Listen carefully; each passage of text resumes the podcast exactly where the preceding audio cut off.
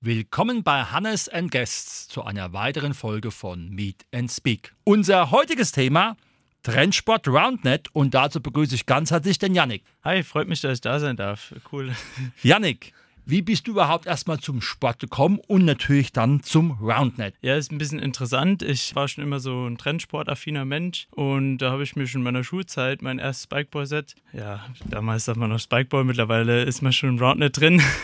äh, da wird mal getadelt sonst. Und dann hatte ich es mit in die Schule genommen, dort ab und zu mal gespielt, äh, zu Hause mit der Familie und irgendwann aber erst über die Jahre 2016, 2017 kam es ja dann hier in Deutschland auch groß auf und dann ist man nochmal richtig drauf eingestiegen und äh, ja, mittlerweile wird es immer professioneller. Sehr schön. Beschreib mal, was zu diesem Sportgerät dazugehört. Ja, also im Regelfall äh, halt der Ball, das Netz, der Rahmen und die Füße. Das sind eigentlich so die Bestandteile von dem Teil. Es gibt ja auch mittlerweile verschiedene Netze, äh, je nach Spannung und so. Und Pro-Netz, Standardnetz. Und äh, die Profis sagen dann natürlich immer, ja, das muss so und so gespannt sein. Aber ähm, gerade für Anfänger reicht ja auch ein, ein gutes Netz zum Einstieg und dann kann da jeder in den Sport reinfinden. Ja. Trendsportarten haben ja oft den Vorteil, dass sie sehr leicht zu erlernen sind. Gibt es was bei Roundnet zu beachten? Gibt es da besondere Regeln, wie wird das Spiel überhaupt gespielt? Also das Gute ist, es wird viel von Volleyball eigentlich übernommen, nur dass man statt übers Netz auf das Netz spielt. Ansonsten sind die Regeln sehr, sehr identisch dem Volleyball und man kann auch eigentlich sagen, dass jeder, der da neu dazukommt, relativ schnell die Sportart erlernt. Wir haben viele Volleyballer halt eben, äh, Handballer, Fußballer haben wir dafür kaum welche, aber das macht ja nichts. Also sie können auch gerne natürlich kommen und äh, da findet eigentlich jeder super schnell rein, der irgendwie ein bisschen affin ist, ein bisschen motorisch äh, fähig mhm. hat. Kannst du vielleicht ein paar Hauptregeln Regeln aufzählen, damit man sich ein Bild machen kann, was RoundNet überhaupt ist. Ja, also zu den Hauptregeln gehört, dass man halt bis zu drei Kontakte hat. Man spielt so einen kleinen Ball hoch, ähnlich wie beim Volleyball schon gesagt. Und dann muss man halt immer wieder mit dem festen Schlag möglichst flach später raus äh, so spielen, dass der Ball, nachdem er auf dieses kleine runde Netz, was so ein bisschen aussieht wie so ein Yoga-Trampolin, ähm, nachdem er dort drauf war, sollte halt so geschlagen werden, dass das Gegnerteam nicht mehr drankommt und auf den Boden geht. Mhm. Mit wie vielen Menschen wird es gespielt? Wie sieht die Spielfläche grundsätzlich aus, unabhängig vom Netz? Mhm. Das Besondere am, am Roundnet ist eigentlich, dass es 360 Grad geht. Also man darf in jede Richtung schlagen. Man spielt immer zwei Personen miteinander gegen zwei Gegner und die spielen natürlich mit, äh, mit zusammen und haben insgesamt die schon eben erwähnte drei Kontakte und äh, genau, kann in jede Richtung gehen. Das heißt, es wird sehr viel gerannt und man muss dauernd überlegen, wo geht jetzt gleich der nächste Schlag hin.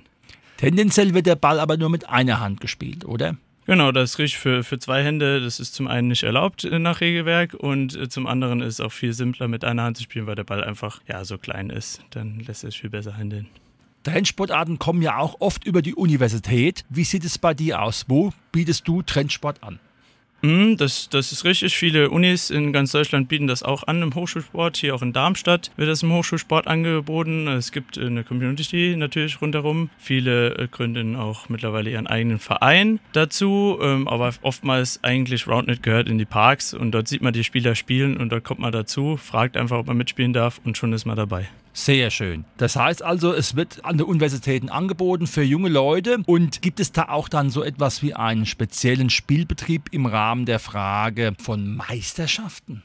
Ja, auf jeden Fall. Also mittlerweile haben wir das Niveau erreicht, dass es deutsche Meisterschaften gibt. Es hätte im Winter eine Liga gegeben, wenn nicht Corona da gewesen wäre, aber das wird jetzt kommenden Winter auch wieder gemacht. Und genau, wenn man das quasi professionell spielen möchte, es gibt da jetzt noch keine großen Preisgelder, aber ähm, dann kann man das natürlich gern tun und das wird immer kompetitiver. Und dann schauen wir auch bald irgendwann hoffentlich in Richtung Amerika, wo der Sport herkommt, äh, wo es da schon gestreamt wird im Fernsehen überall. Vielleicht kommen wir da auch mal hin. Es gibt da schon eine richtige Leistungsklasse und Dichte. Auf jeden Fall. Also in Deutschland gibt es jetzt mittlerweile dieses Jahr schon über 60 Vereine, die sich da allein dafür gegründet haben. Und äh, das zeigt auch, dass der Sport immer weiter vorangeht. Ziel ist irgendwann olympisch zu werden. Mal gucken, ob man das erreichen kann. Aber wäre natürlich schön und ich denke, das, das wird auf jeden Fall über den Trend hinausgehen, dieser Sport. Würdest du sagen, ist es eher etwas für den Sommer oder ist es auch was für den Winter oder für beide Jahreszeiten? Also ich würde sagen, man kann es überall spielen und äh, in jeder Räumlichkeit oder auf jedem Rasen, Sand. Im Sommer macht es natürlich umso mehr Spaß, gerade wenn man auf einer schönen Wiese spielt oder am Beach ist super cool, da kann man es natürlich auch noch über hinwerfen. Ähm, ja, also meine Traumlocation ist der See, aber äh, hat man jetzt auch nicht überall, aber ja, es geht alles. Wie oft muss man trainieren, um dieses Spiel einigermaßen zu beherrschen?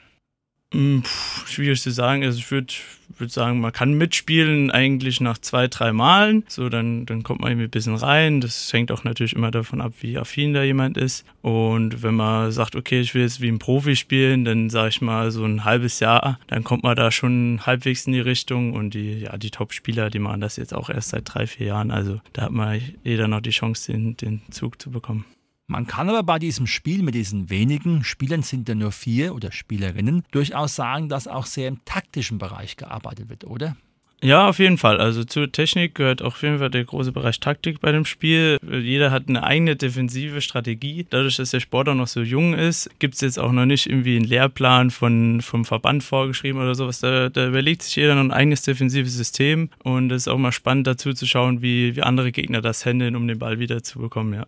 Mhm. Gibt es sozusagen dann neben den Vereinen auch schon, du hattest ja erwähnt, Verbände oder Strukturen, die versuchen, dieses Reglement und auch diese Trendsportart in eine gewisse Bahn zu lenken, sodass man sagen kann, es ist eine gute Chance da, dass es ein Trendsport ist, der sich etabliert und nicht nur vielleicht ein zehn Jahres Zeitgeist ist, der dann einfach wieder verschwindet.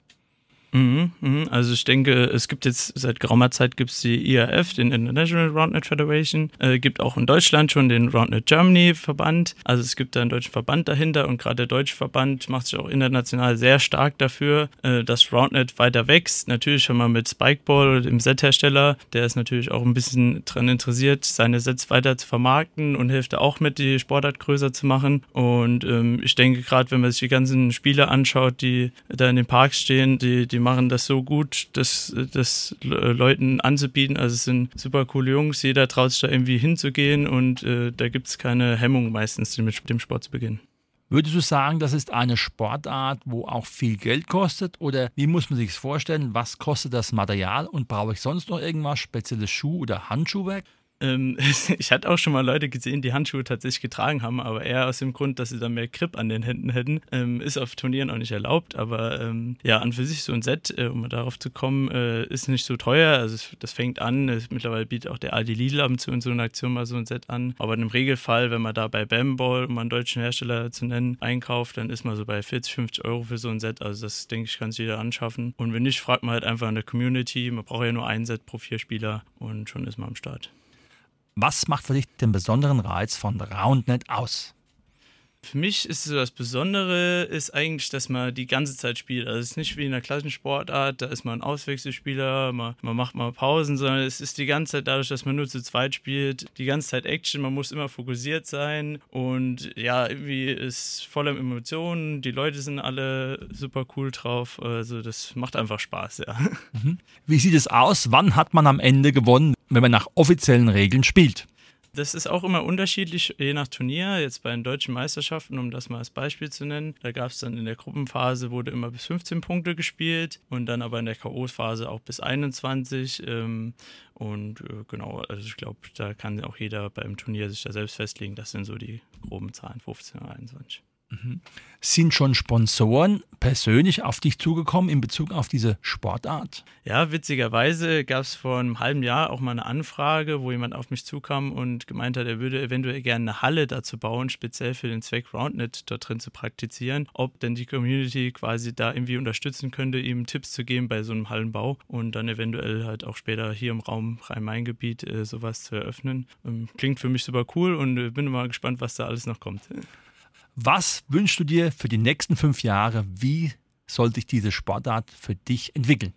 Für mich ist wichtig, ich bin ja auch Vereinsvorsitzender, noch muss man so sagen, bei Roundnet Verein Mainz, äh, da komme ich her, äh, ist natürlich wichtig, irgendwie die, die Sportler weiter voranzutreiben in ganz Deutschland. Also deswegen komme ich auch gerne hier nach Darmstadt vorbei, schaue gerne in anderen Städten vorbei. Also ganz Deutschland hält da irgendwie zusammen, dass wir den Sport irgendwie vergrößern können. Und ähm, ja, das Ziel ist einfach, jeden dafür zu begeistern für diesen Sport. Äh, jeder, der irgendwie im Park vorbeischaut und irgendwie da länger als zehn Sekunden hinschaut, den spreche ich auch gerne an, sage, und willst du mal mitspielen, komm doch her. Und dann ist es im Regelfall auch so, dass er dann mal ein paar Bälle mitspielt. Falls man dich nicht im Park antrifft, wie und wo kann man den Yannick erreichen?